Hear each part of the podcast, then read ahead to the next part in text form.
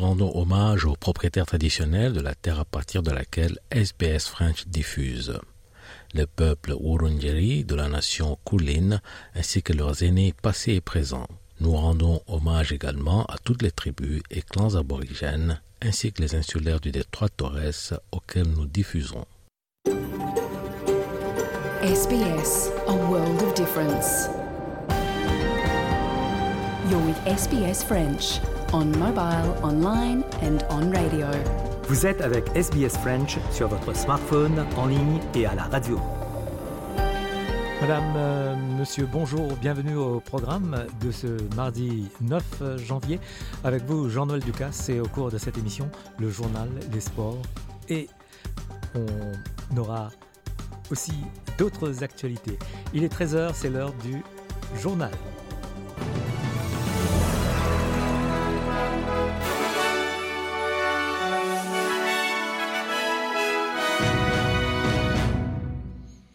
En France, la première ministre Elisabeth Borne a remis la démission de son gouvernement. Reportage Charlotte Urien-Tomaca pour RFI. 18h06, le communiqué tombe. Elisabeth Borne n'est plus première ministre. Après un an et sept mois, elle quitte Matignon. Dans la foulée, le chef de l'État a tenu à la remercier sur X pour, je cite, le travail au service de notre nation qui a été chaque jour exemplaire.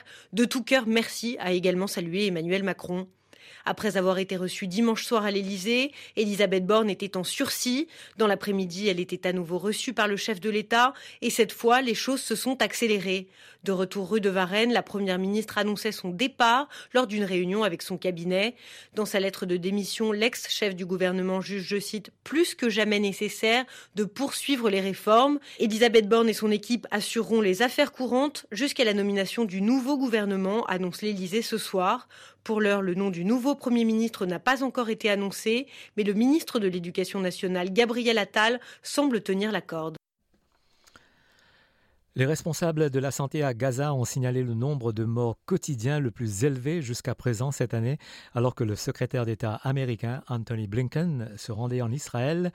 Blinken qui a soutenu Israël tout en exprimant son inquiétude croissante quant aux pertes civiles tenait hier des pourparlers sur Gaza aux Émirats arabes unis et en Arabie saoudite pour tenter d'empêcher une nouvelle escalade du conflit.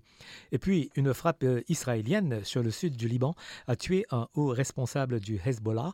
Wissam al-Tawil, chef adjoint d'une unité aux forces de la force d'élite du Hezbollah al-Radwan, a été tué ainsi qu'un autre combattant du Hezbollah lorsque leur voiture a été ciblée par une frappe sur le village libanais de Majdal Selm. Nicolas Falaise, RFI. Wissam Hassan Tawil a été tué alors qu'il circulait en voiture sur une route du sud Liban. Selon des sources locales, l'homme était un haut responsable de la branche militaire du Hezbollah, formation libanaise proche de l'Iran, engagée depuis des mois dans une dangereuse confrontation armée avec Israël. Le raid qui a coûté la vie à ce chef du Hezbollah survient quelques jours après l'assassinat sur le sol libanais du numéro 2 du bureau politique du Hamas palestinien, Salah al-Harouri, et deux semaines exactement après la mort en Syrie d'un général des gardiens de la révolution iranien. Trois assassinats ciblés non revendiqués par Israël, mais qui ont en commun d'avoir visé des ennemis régionaux de l'État hébreu. Le premier ministre israélien Benjamin Netanyahou était en visite ce lundi dans le nord de son pays, près de la frontière libanaise, où il a lancé une mise en garde au Hezbollah, le menaçant d'un sort comparable à celui du Hamas palestinien à Gaza. C'est dans ce contexte hautement inflammable que le secrétaire d'État américain poursuit sa tournée au Moyen-Orient, visant à empêcher le scénario catastrophe d'un embrasement régional. Les responsables de l'Organisation mondiale de la santé ont visité le principal hôpital du centre de Gaza. Le coordinateur de l'équipe médicale d'urgence, Sean Casey, appelle les dirigeants du monde entier à garantir la protection des hôpitaux à Gaza. Even though this hospital is under enormous pressure, the one request that the hospital director said is that the international community needs to make sure that this hospital and other hospitals like it stay protected, that they not get struck, that they not get evacuated, that they're able to continue functioning. That's the critical message for today. En Australie, des centres d'évacuation ont été ouverts dans la région de Victoria, alors que l'État est confronté à d'importantes inondations suite à des précipitations records. Les fortes pluies ont provoqué de nombreuses fermetures de routes et ont déjà touché de nombreuses maisons, alors que des centres de secours ont été ouverts à Bendigo, Seymour, Yea et Eshuka. Le commissaire de SIS du Victoria, Rick Nugent, déclare que conduire dans les eaux de crue continue d'être un problème. The human so consequences that there will be flash floods uh, in flood areas. If you're living in a flood prone area, please make the necessary plans, especially people staying in caravan parks and camping uh, along creeks and other waterways. Falling tree branches and flash floods are the highest risk. And please don't drive through floodwaters. You're driving a car, not a boat. Et puis le trésorier a averti que les tempêtes et les inondations dans l'extrême nord du Queensland et dans le sud-est de l'Australie pourraient avoir de graves conséquences sur l'économie. Le Premier ministre Anthony Albanese a annoncé un programme de soutien de 50 millions de dollars pour les personnes touchées par les intempéries. Le gouvernement du territoire du Nord va faire pression sur le Commonwealth pour qu'il rétablisse un service juridique autonome d'Australie centrale après d'importantes défaillances du système. Les avocats sont arrivés par avion de Darwin pour aider à soutenir les services d'Alice Springs et garantir que les autochtones puissent accéder à la justice. Le procureur général du territoire, Chansey Page, a déclaré qu'il ferait pression sur son homologue fédéral pour une solution basée sur l'Australie centrale et un passage à un financement basé sur les besoins. Um, certainly acknowledging um, that we also are providing support to the Northern Territory Legal Aid Commission, who've been doing an outstanding job, and providing support in addition to where um, NAJA would normally provide that support. Because making sure that Aboriginal Territorians have access to justice services is absolutely crucial. De nouvelles statistiques ont révélé que les habitants de Nouvelle-Galles du Sud ont perdu 2,1 milliards de dollars à cause des machines de poker entre le 1er juillet et le 30 septembre de l'année dernière. Les données trimestrielles publiées par New South Wales Liquor and Gambling montrent que près de 23 millions de dollars ont été perdus chaque jour au cours de cette période de 92 jours. Costello de l'Alliance for Gambling Reform affirme que la Nouvelle-Galles du Sud est unique en matière de jeu. Most pokies in the rest of the world are in casinos, and you've got to get to a casino, you've got to get home. They might be in Las Vegas and, you know, fly in and expensive. In New South Wales, they're on every third or fourth block uh, in pubs, in clubs. New South Wales has 35% of the world's pokies in pubs and clubs. It is the most utterly immoral and irresponsible uh, social policy uh, anywhere in the world. Quatre personnes ont été tuées et au moins 30 autres blessés lors d'attaques de missiles russes contre l'Ukraine. Des attaques ont été lancées près des lignes de front des combats dans les régions orientales, occidentales et centrales de l'Ukraine. Dans la ville de Zaporizhia, deux personnes ont été blessées par une frappe de missile sur un quartier résidentiel. Le chef de l'opposition britannique appelle à faire davantage pour les victimes des inondations de la semaine dernière. Les inondations ont balayé de vastes régions de l'Angleterre. Environ 1000 maisons ont été endommagées en rendant visite aux victimes des inondations dans la ville de Loughborough.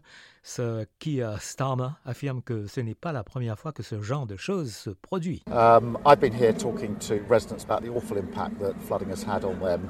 Um, damp water gets everywhere. It's not clean water. It's having a huge human impact on them. This isn't the first time I've been out to talk to residents in this situation. We've got to get ahead of this. Coup d'œil euh, météo en Australie à Perth, il fera 31 degrés. Adélaïde 25, Melbourne 25, Hobart 23, Canberra 27, Sydney 28, Brisbane 30, Darwin 32 et à Alice Springs maximal de 37 degrés. Voilà, fin du journal de ce mardi 9 euh, janvier.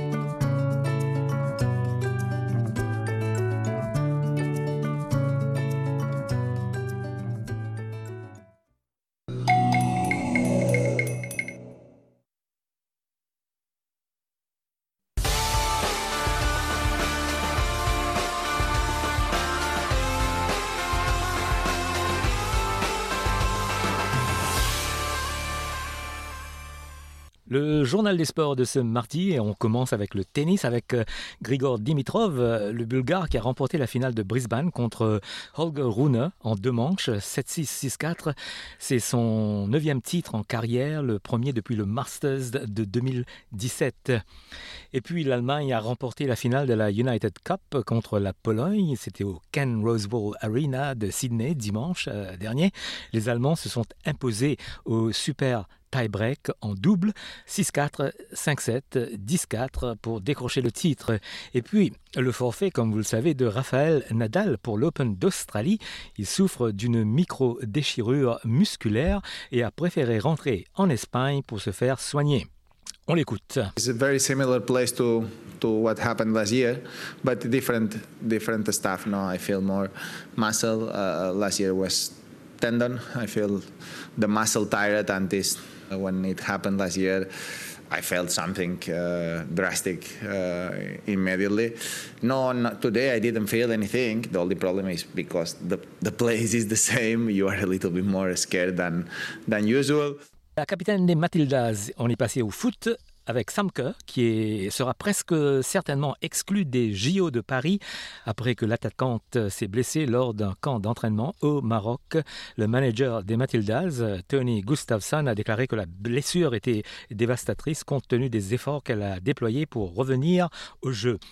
La blessure a déjà exclu cœur de la seconde moitié des campagnes WSL et de la Ligue européenne des champions ainsi que du troisième tour de qualification olympique féminin en Australie le mois prochain.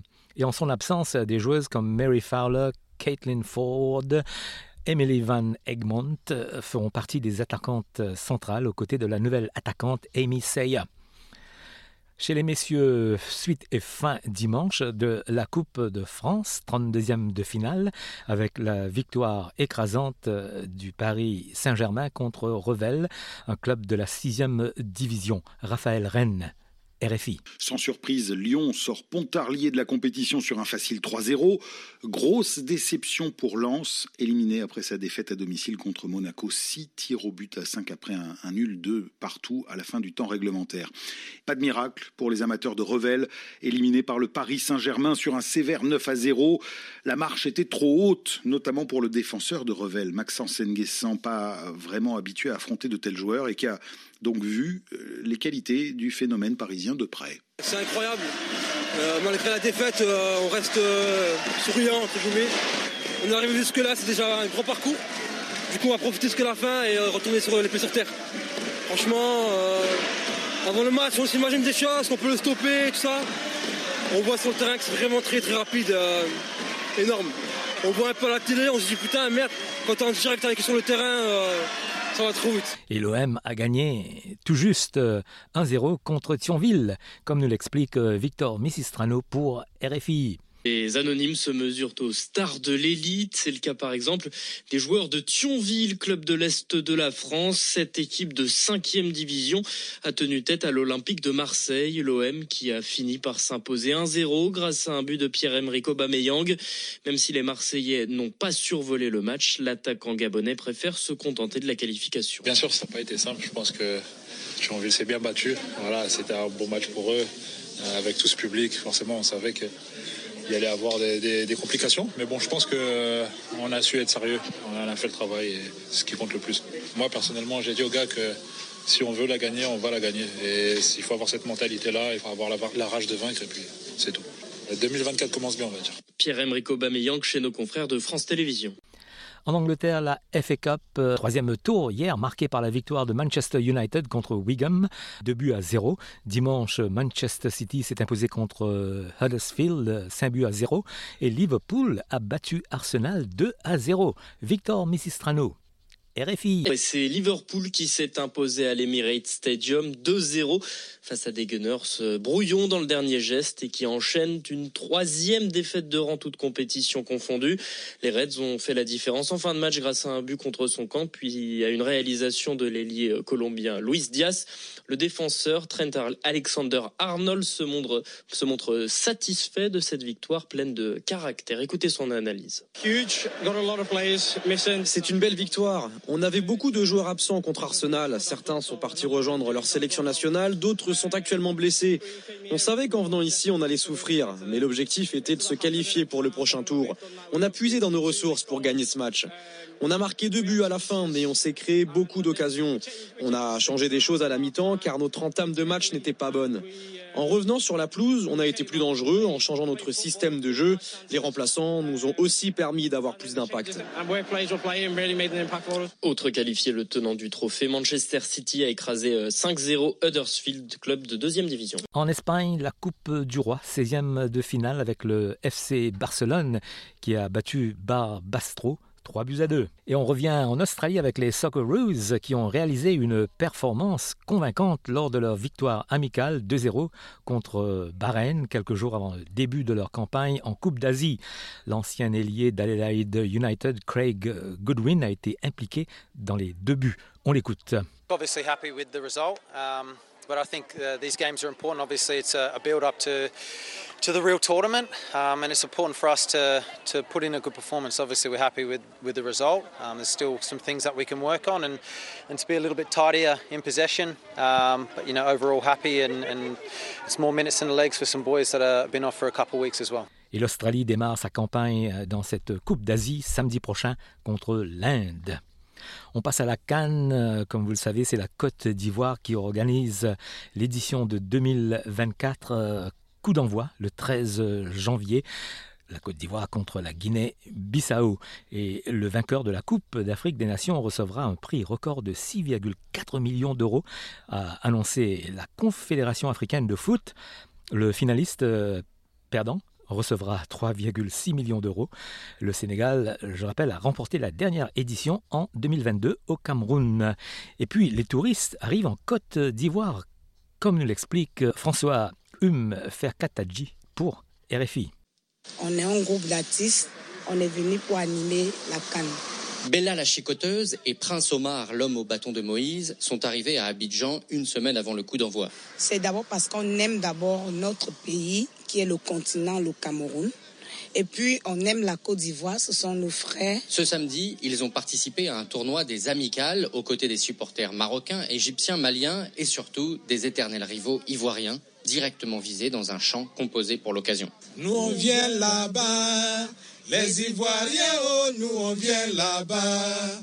Organisé seulement, nous, on vient là-bas. Mais votre couple là, on vient prendre ça.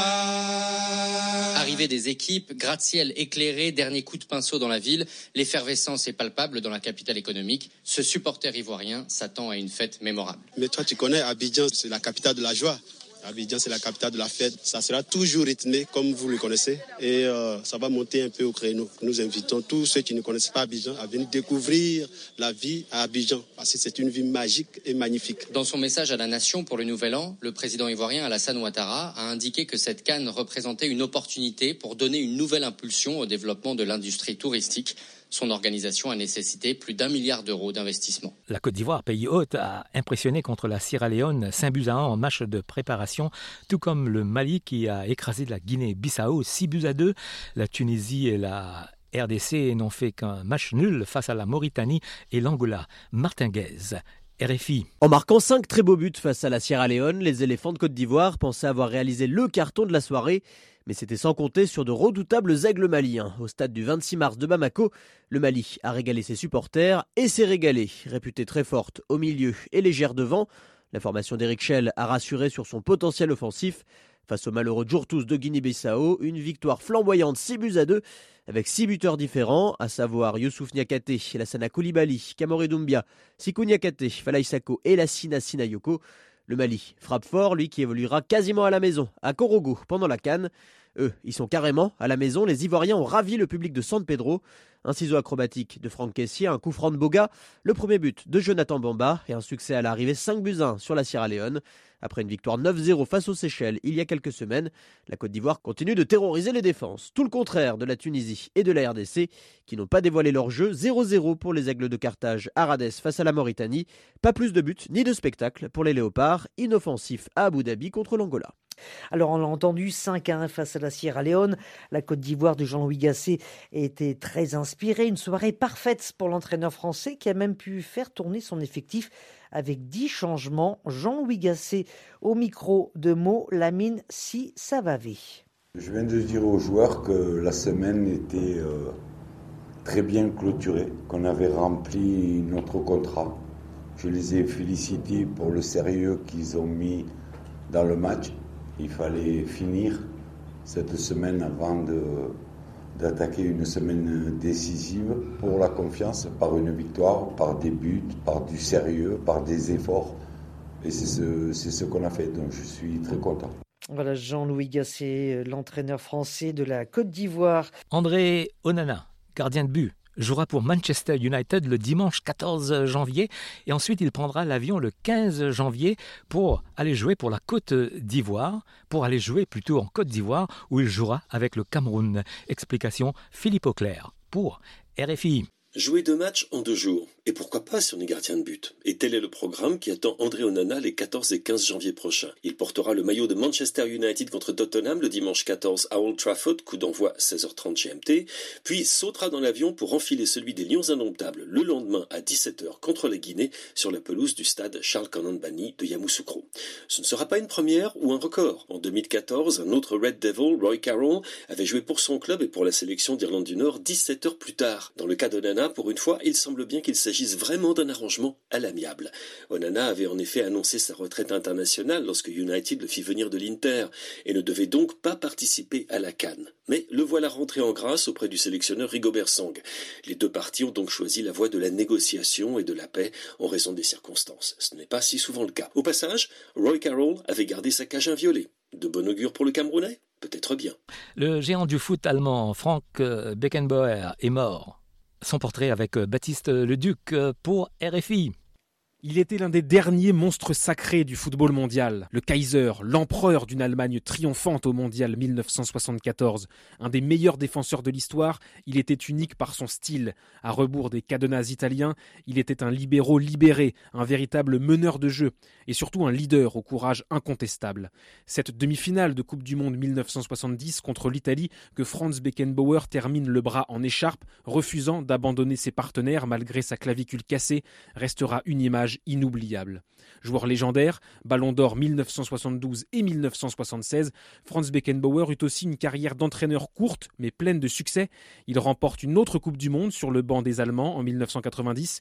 Toujours lié au destin de son club de cœur, le Bayern Munich, comme joueur, entraîneur puis dirigeant, Beckenbauer y a tout remporté, bâtissant une légende à l'abri de l'échec. Il finira par le connaître finalement en France, à l'OM, sous les ordres de Bernard Tapie. Un passage éclair sur le banc des Phocéens, une recette qui ne prend pas, un regret, le seul de sa carrière, de son propre aveu.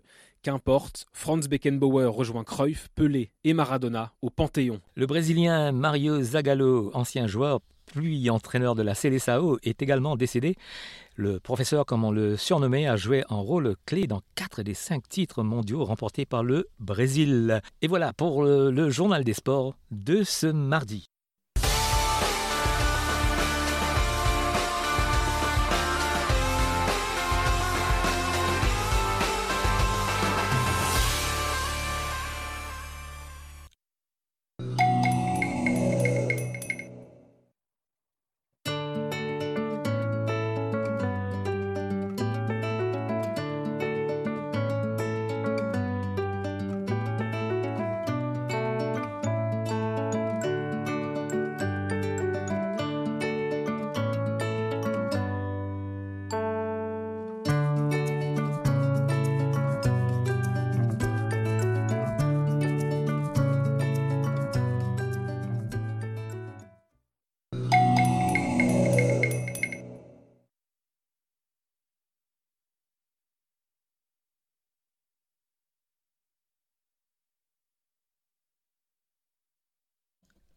13h24 minutes, vous écoutez le live euh, sur Radio SBS, le live du 9 euh, janvier. On continue euh, avec le sport et on enchaîne avec le cyclisme. Et il y a eu le rendez-vous de Ballarat le week-end dernier et une équipe française était présente. Christophe Mallet, notre collègue, a pu rencontrer Thierry Delage, entraîneur de l'équipe française de paracyclisme.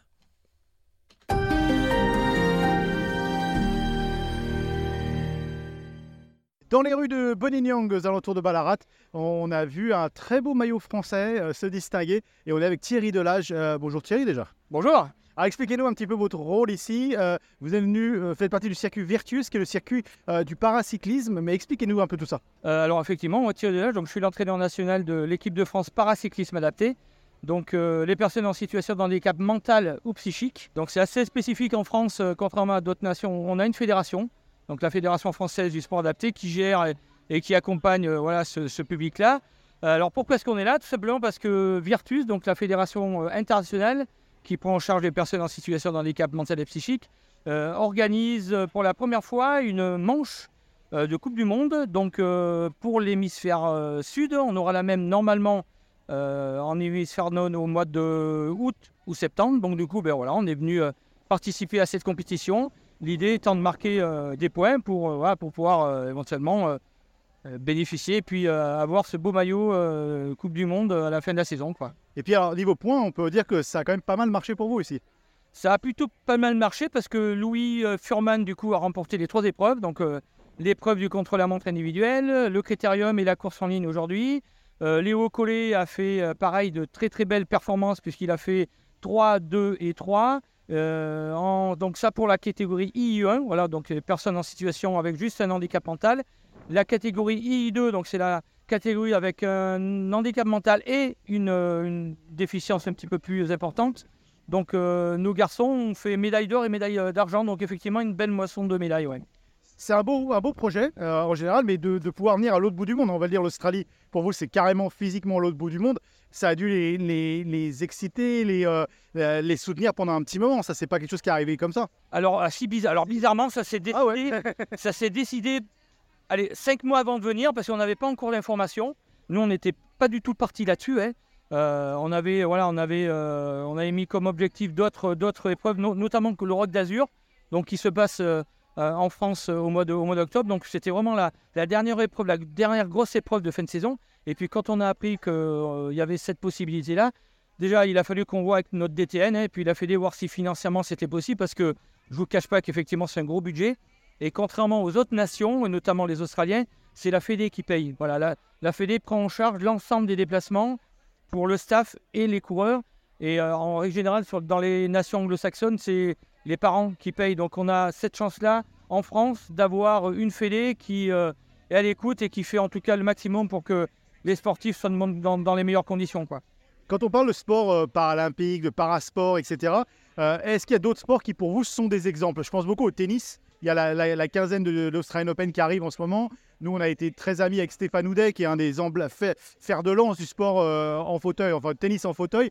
Est-ce que ça, c'est des sports, des organisations, des, façons de travailler qui, euh, qui, vous, qui sont modèles pour vous? Alors, on s'y appuie, mais euh, on, est, on a un fonctionnement assez différent de, de ces, de ces disciplines-là, tout simplement parce que le handicap mental nous demande un accompagnement beaucoup plus important.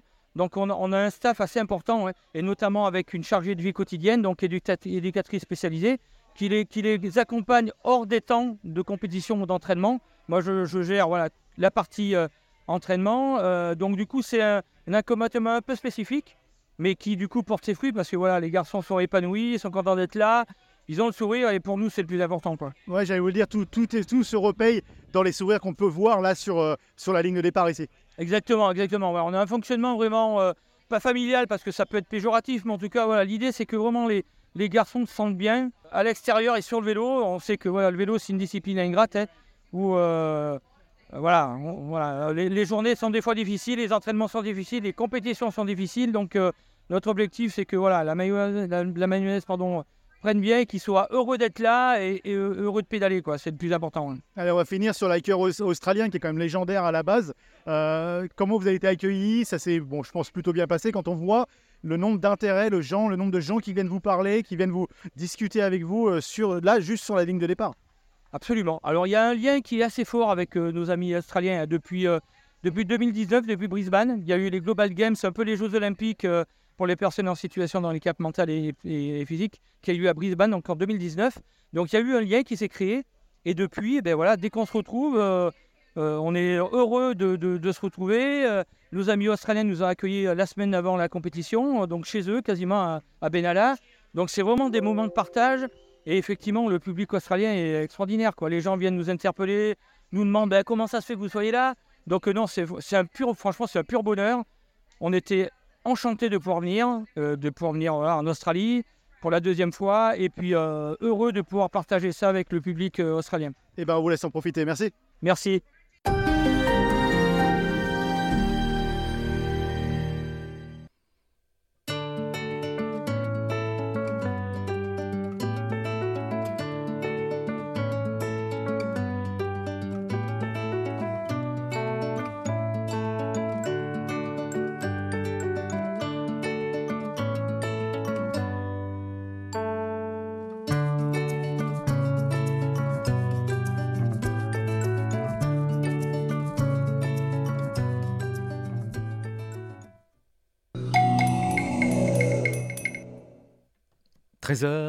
Bientôt 34 minutes, euh, vous écoutez le live du 9 janvier.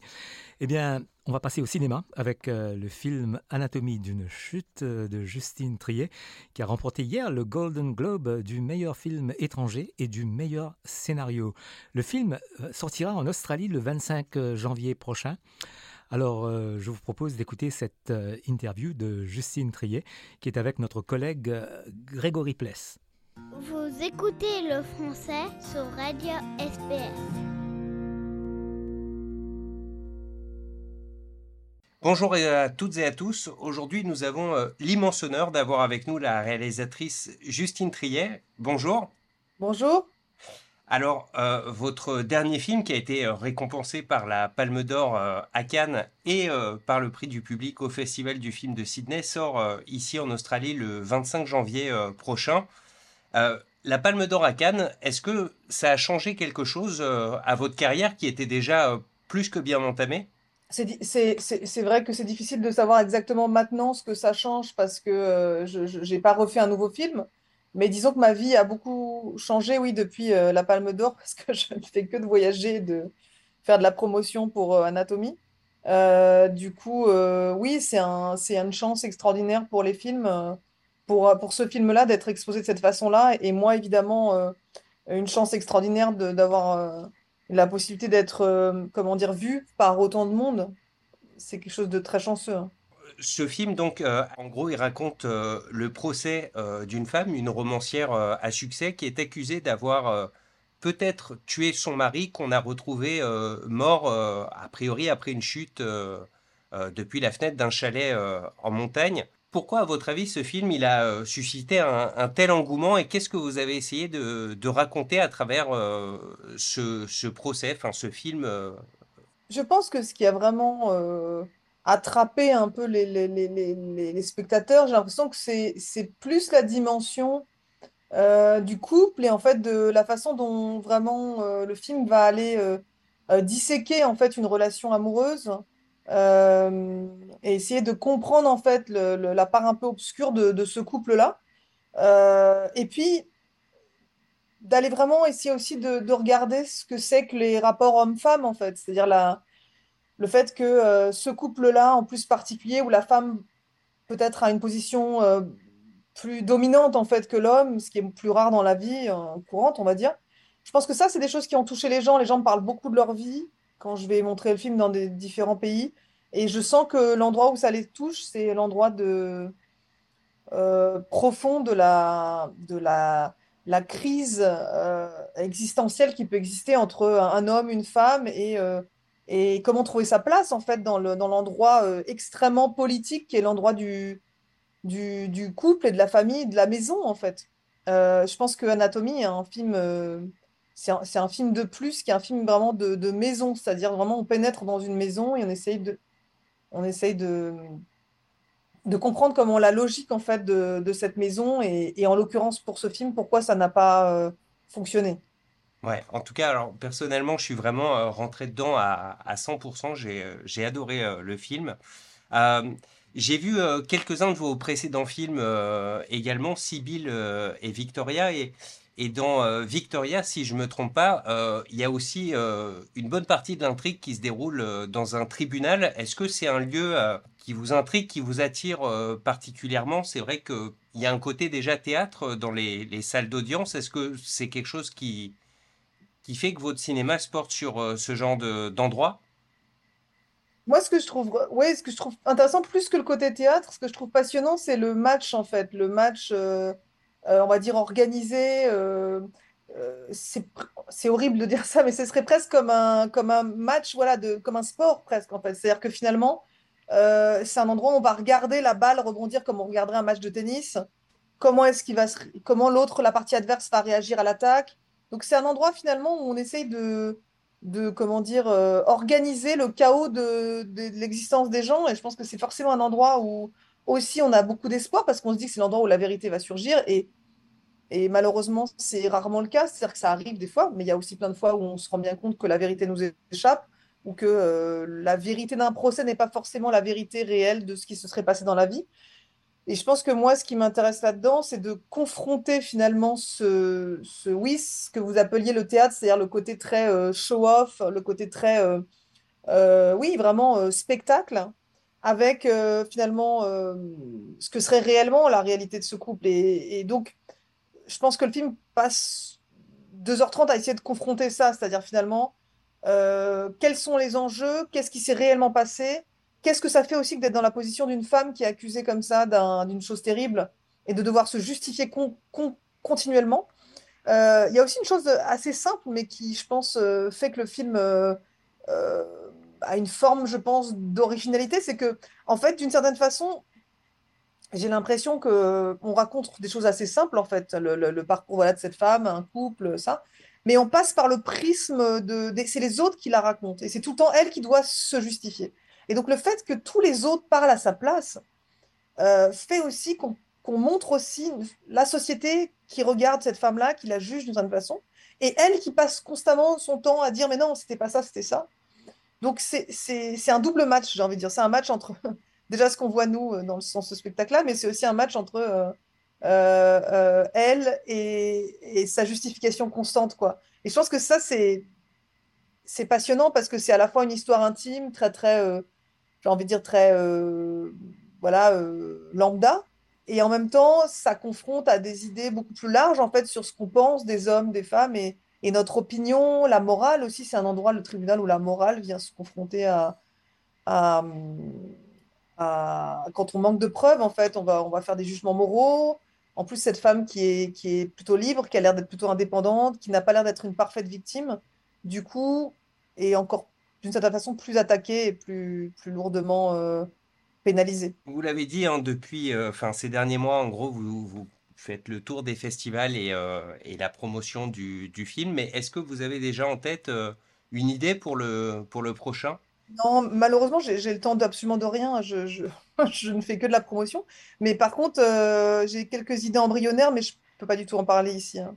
Bon, ben merci beaucoup euh, Justine Triet et euh, ben, bon courage pour le, reste euh, de la promotion. Merci encore. Au revoir. Au revoir. Les programmes de SBS sont disponibles en podcast et vous pouvez les écouter quand vous voulez. Pour s'inscrire ou télécharger, www.sbs.com.au/french. Votre communauté, vos conversations. SBS French. On a le plaisir d'avoir Ruby Boukabou. Bonjour et bienvenue sur SBS en français. Oui, bonjour. Pour parler de ce show qui sera présenté le 9 janvier à Sydney chez Claire's Kitchen. Un spectacle que j'ai écrit euh, à Sydney qui parle de Paris, d'amour, la musique. Et euh, le challenge, c'était de faire un spectacle qui parle de Paris à Paris. euh, du coup, on a fait avec Wendy Lee Taylor, la chanteuse et danseuse euh, australien qui habite à Paris, qui a chanté, dansé au Lido de Paris. On a fait avec Philippe Petit, son mari, qui est un de mes pianistes de jazz euh, en France. C'était incroyable. Et avec euh, Philippe Caillot, un, un très bon contrebassiste. Du coup, on a fait un clip euh, à Paris, le clip Marconnet. C'est très chouette. Euh, avec, euh, pendant on fait le spectacle, on peut voir les signes qui passent par le, par le, par le houblon. C'est très, très sympa. Et puis, justement, on vient Sydney le 9 janvier, Wendy et moi, pour présenter le spectacle au Alors, ce show a déjà été un sell-out, présenté sur la scène, en bateau, sur une barge. Le, le finish Marconnet était, très chouette quand même de faire un spectacle sur la scène, pas côté de la scène, mais sur la scène. Euh, et euh, le premier, je pense que euh, j'ai déjà envoyé le teaser que les gens peuvent regarder sur. Euh, mais c'était festif. Il y avait plein de gens, il y avait les Français, les anglophones. Euh, euh, c'était très, très, très sympa. Et, oui, il y a un côté festif parce qu'on parle de, de Paris, on parle d'amour, on, on, on, fait les morceaux de musique qui parlent de Paris que tout le monde connaît. Et puis il y a les, autres que les gens ne connaissent pas forcément, mais c'est le moment pour de, découvrir. Euh, mais c'est plutôt assez fun comme show avec les petites anecdotes euh, sur la musique, sur l'interprète euh, entre les morceaux. Et on a développé ça un petit peu aussi avec Elise McLeod, euh, ma copine qui a réalisateur de scène. Du coup, elle a, on a développé vraiment que c'est comme une pièce de théâtre, un cabaret, un concert en même temps. Et à part de, de Wendy Lee Taylor, est-ce qu'il y aura d'autres interprètes sur scène avec vous? à Sydney, on a une, une, pianiste surprise. Parce que Wendy fait les claquettes aussi. Du coup, elle, elle chante euh, beaucoup, elle fait les claquettes. Et puis moi, je fais les claquettes, je fais le public et je fais un petit peu les harmonies euh, quand on avec Wendy. Du coup, euh, c'est assez, euh, assez drôle, c'est assez fun. Et même à deux ou trois et quatre, c'est bien. Et puis après, quand on développe le, le spectacle, on peut euh, imaginer que dans l'avenir, on va avoir les invités, oui, pas à Paris. Comme Jane Rutter, si elle est là, ou les autres classicistes, euh, de deux ou trois morceaux. Parlez un petit peu de, de ce que vous allez présenter. C'est, c'est un voyage dans le temps avec euh, de la musique française et vous passez du siècle des Lumières à la belle époque, les années 30, les années 40, euh, les années 60. Oui, du coup, ça commence 18 euh, 84 euh, au, à la belle époque, euh, non, avant la belle époque avec le, le de lumière avec euh, Jean-Paul Jules C'était un compositeur qui a créé un morceau que Plaisir d'amour que on, connaît le, le, le, mélodie parce que après, euh, en 1961, c'était repris par Elvis. du coup, les, les petites anecdotes comme ça que les gens n'ont pas compris que c'est assez drôle.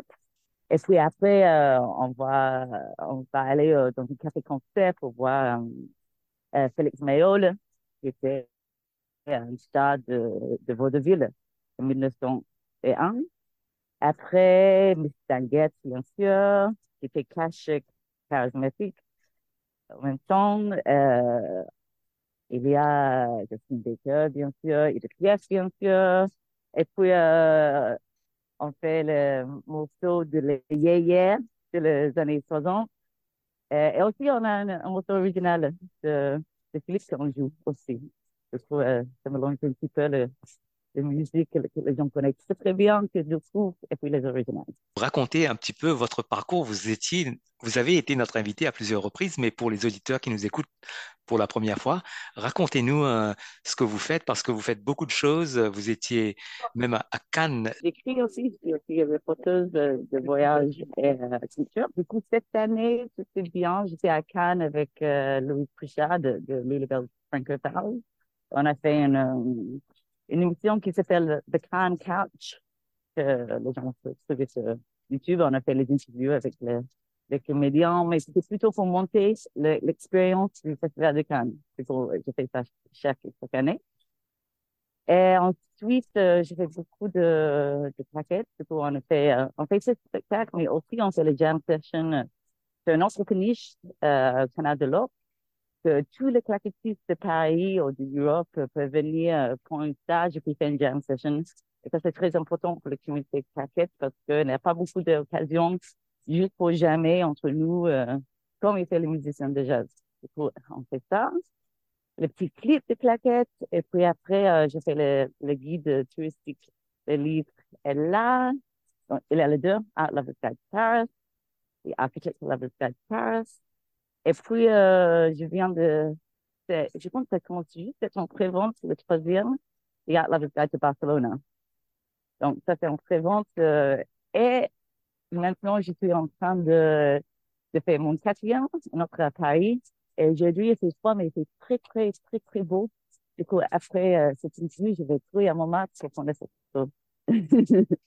Avant, trop froid. J'imagine que vous avez beaucoup de projets pour 2024, que vous allez rester en Australie quelques mois et puis vous allez rentrer en Europe, en France. Oui, bah, euh, février, je vais jamais en France parce fait trop froid, c'est pas possible.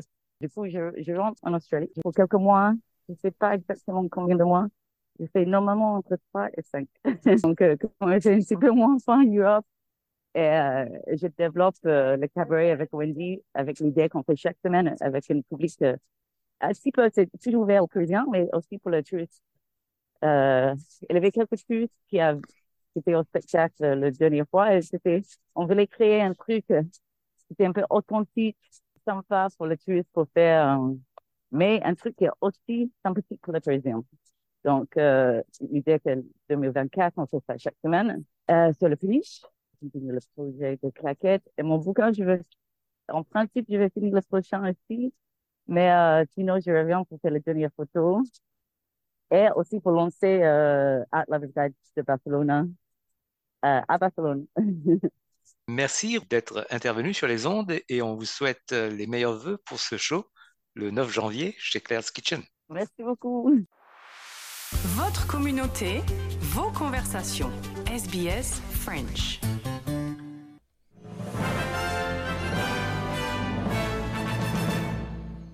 Et en, en, fin d'émission, un rappel des titres de ce mardi 9 euh, janvier. En France, la première ministre Elisabeth Borne a remis la démission de son gouvernement. Les responsables de la santé à Gaza ont signalé le nombre de morts quotidiens le plus élevé jusqu'à présent, alors que le secrétaire d'État américain Anthony Blinken se rendait en Israël. Des centres d'évacuation ont été ouverts dans la région du Victoria alors que l'État est confronté à d'importantes inondations suite à des précipitations records. Le chef de l'opposition britannique appelle à faire davantage pour les victimes des inondations de la semaine dernière dans le pays quand les inondations ont balayé de vastes régions de l'Angleterre. Coup d'œil météo en Australie, à Perth, il fera 31 degrés, Adélaïde 25, Melbourne 25, Hobart 23, Canberra 27, Sydney 28, Brisbane 30, Darwin 32 et à Alice Springs, maximal de 37 degrés.